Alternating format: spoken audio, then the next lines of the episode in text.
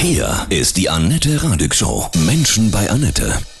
Heute bei mir zu Gast Stefanie Paolucci aus Baltham bei München, Expertin für Narzissmus. Guten Morgen, Stefanie, grüße dich. Guten Morgen, Annette, grüß dich auch. Wie viele Narzissten gibt es ungefähr in Deutschland? Also es gibt Statistiken, die sagen, dass 10 Prozent der Bevölkerung Narzissten bzw. narzisstische Züge haben. Viele haben sich mit dem Thema ja noch gar nicht auseinandergesetzt. Wie erkenne ich denn einen Narzissten in meiner Umgebung? Erstmal ganz kurz nur. Also Narzissten sind äh, Menschen, denen die Empathie fehlt. Die kommen am Anfang sehr charmant und empathisch rüber, aber das ist leider alles gespielt. Und diese Menschen sind geprägt von Hass, Neid, Eifersucht und Gier. Man kann sie daran erkennen, dass sie einen taxieren, dass sie einen sehr starren Blick haben. Das ist etwas, was die Empathen oft als Interesse verwechseln. Daran kann man also einen Narzissten sehr gut erkennen. Ganz spannendes Thema. Wir sprechen gleich weiter, ja? Danke.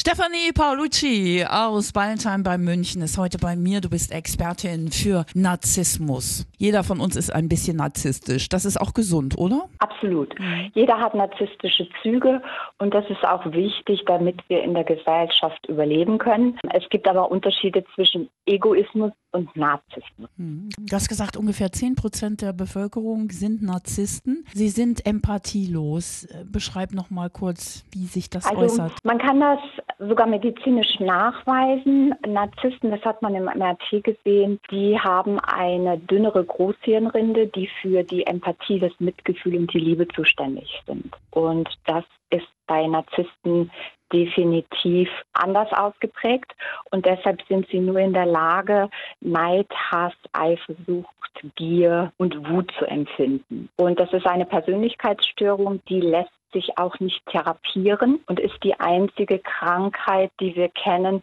wo nicht der Kranke, der Persönlichkeitsgestörte darunter leidet, sondern sein Umfeld. Hm. Was bedeutet dieser narzisstische Missbrauch? Kannst du das kurz erklären? Narzissten sind wie Bioroboter. Sie brauchen Energie von den Empathen, sowohl positive als auch negative Energie. Deshalb werden sie versuchen, an die Energie heranzukommen, indem sie provozieren, indem sie dir großes Leid zufügen. Anfangs hast du das Gefühl in der Beziehung, es ist dein Seelenpartner, er idealisiert dich, dann gibst du ihm die positive Energie und später im Laufe der Zeit, gekennzeichnet durch On- und Off-Beziehungen, erlebst du die Hölle, bis er dich irgendwann mal, ja, quasi satt hat und dann schießt er dich ab in dem Bewusstsein, dass er dich total traumatisiert zurücklässt. Krass. Und dann hat er, hat er ein gutes Gefühl und ich bin am Boden zerstört. Für ihn geht es einfach nur darum, Macht auszuüben. Mhm. Er ist machtbesessen.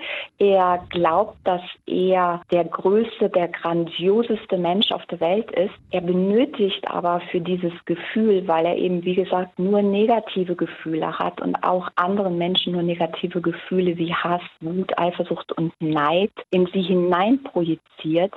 Er braucht dieses Gefühl von anderen Menschen. Er muss permanent bestätigt werden durch andere Menschen. Mhm. Hat er einen geringen Selbstwert, ist das so? Ja, er würde sich das aber nie zugestehen. In dem Augenblick, und deshalb braucht er immer diese Energiequellen von außen, wenn er diese Energiequellen nicht hat, dann destabilisiert er. Dann fällt er selber in eine De Depression. Mhm. Narzissten haben meistens auch ein Suchtproblem. Entweder sie spielen oder trinken oder sie essen übermäßig. Und das gilt es zu verhindern. Das ist die größte Panik eines Narzissten, in Destabilisierung zu kommen. Ist Narzissmus heilbar? Nein.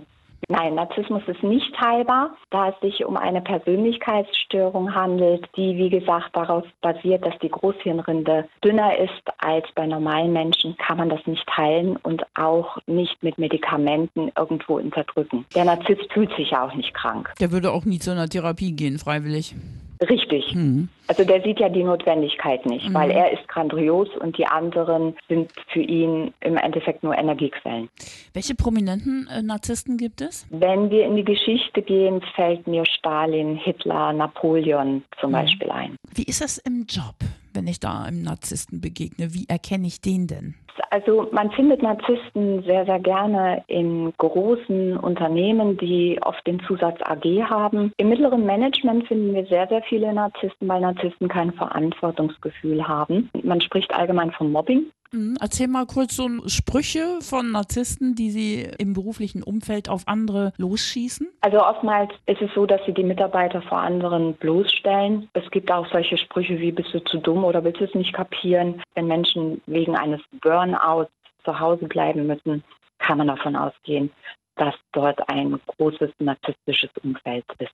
Was kann ich tun, wenn ich einen entdecke in meiner Umgebung? Schnell das Weite suchen? Wenn man die Möglichkeit hat, im Arbeitsumfeld sollte man das Weite suchen, sollte sich einen anderen Job suchen. Wenn man die Möglichkeiten nicht hat, das heißt, ich habe auch sehr viele Klienten hier, die in der Familie einen Narzissten haben, dann erkläre ich denen, wie sie sich energetisch von diesen Menschen abschirmen können, um zu vermeiden, dass der ihnen Energie abzieht und sie weiter foltert, weil der Narzisst sehr, sehr schnell herausfindet, wem er, wo er Energie abziehen kann und wo nicht.